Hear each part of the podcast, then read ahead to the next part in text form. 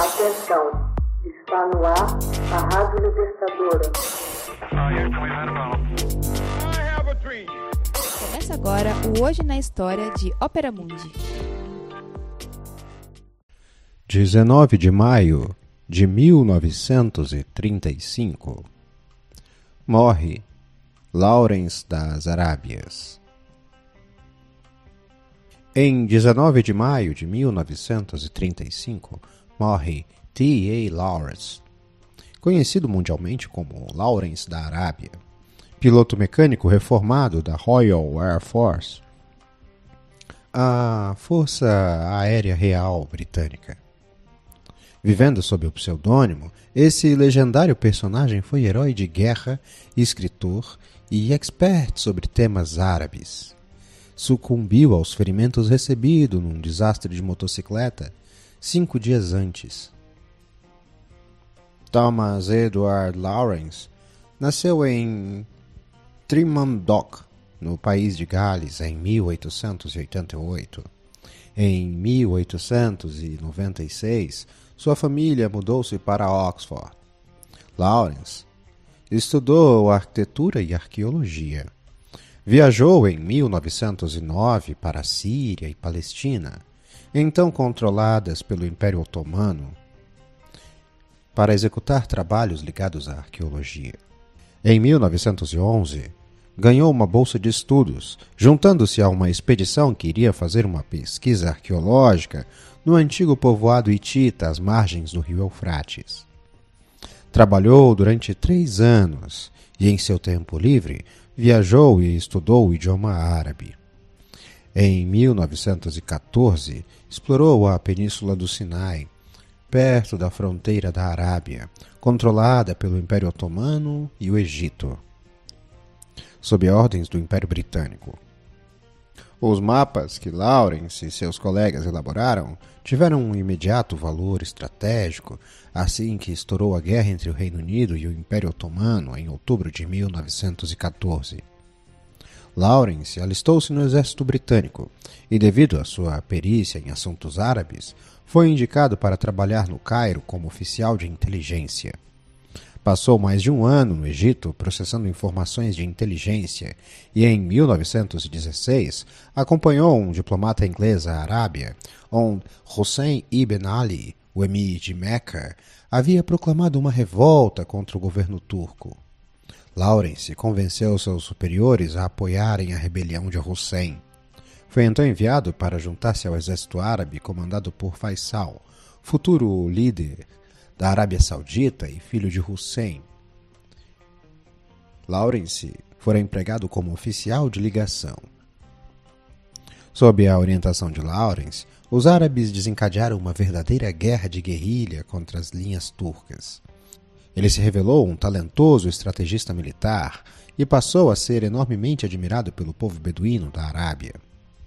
Em julho de 1917, as forças árabes capturaram Aqaba, perto da península do Sinai, juntando-se às tropas britânicas em marcha sobre Jerusalém. Lawrence foi promovido ao posto de tenente-coronel e, em novembro, foi capturado pelos turcos enquanto realizava uma ação de reconhecimento atrás das linhas inimigas, vestido com trajes árabes, sendo torturado e abusado sexualmente antes de conseguir escapar.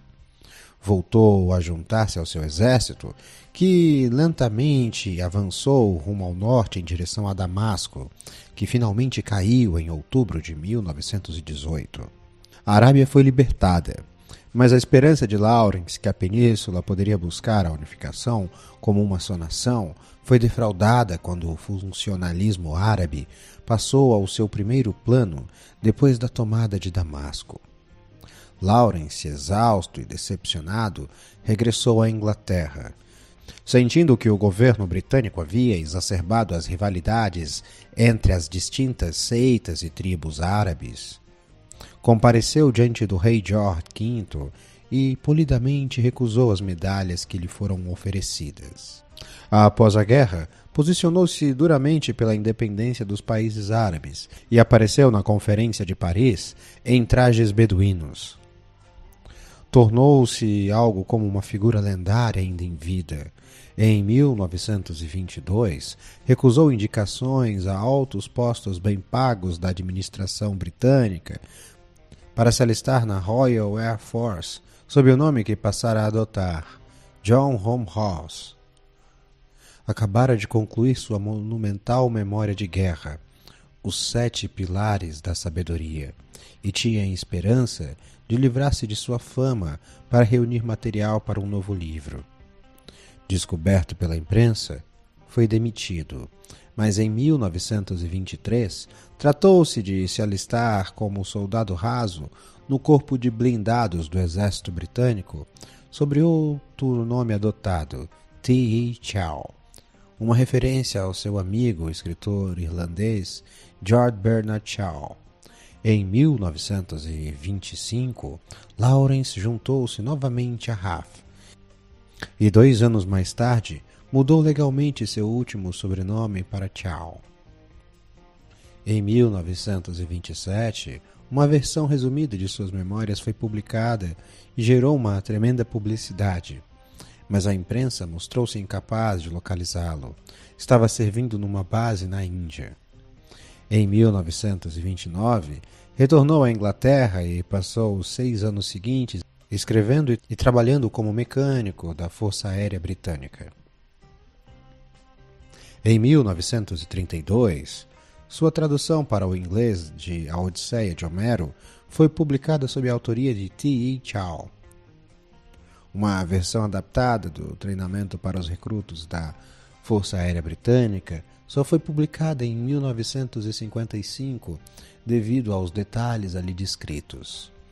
Em fevereiro de 1935, Lawrence foi afastado da Força Aérea Britânica, indo para sua modesta casa de campo em Cloud Hill. Em 13 de maio, feriu-se gravemente enquanto dirigia sua motocicleta nas ruas de Dorset. Deu uma guinada em seu veículo para evitar atropelar dois ciclistas. Morreu em 18 de maio no hospital de campanha de sua ex-força aérea britânica.